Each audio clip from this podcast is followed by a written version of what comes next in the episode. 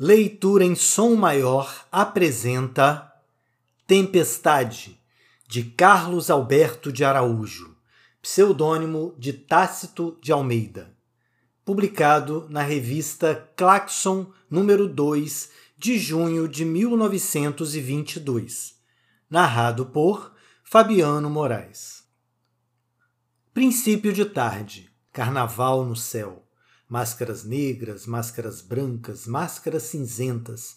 O sol experimenta todas as máscaras, até que se esconde sob uma delas e não aparece mais. Desvairamento invisível.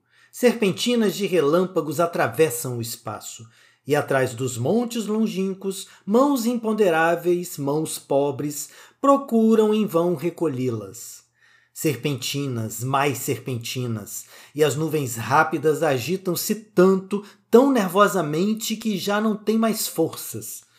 Pobres braços desarticulados, braços cansados, descendo sem querer, e a chuva fria cai, cai longamente, cheia do perfume das folhas lustrosas, cheia de éter, vaporosa, cheia de céu. E a chuva fria cai, cai docemente, cada vez mais calma, cada vez mais fria, até morrer. E o magro céu, branco como um palhaço, ergue e começa a arquear sobre a cidade o arco-íris alegre e violento, sob o qual vai passar triunfalmente, nos cavalos lustrosos da noite, o préstito invisível dos astros. Seleção e organização: Fabiano Moraes e Pedro Benjamin Garcia. Leitura em som maior o som da sua leitura.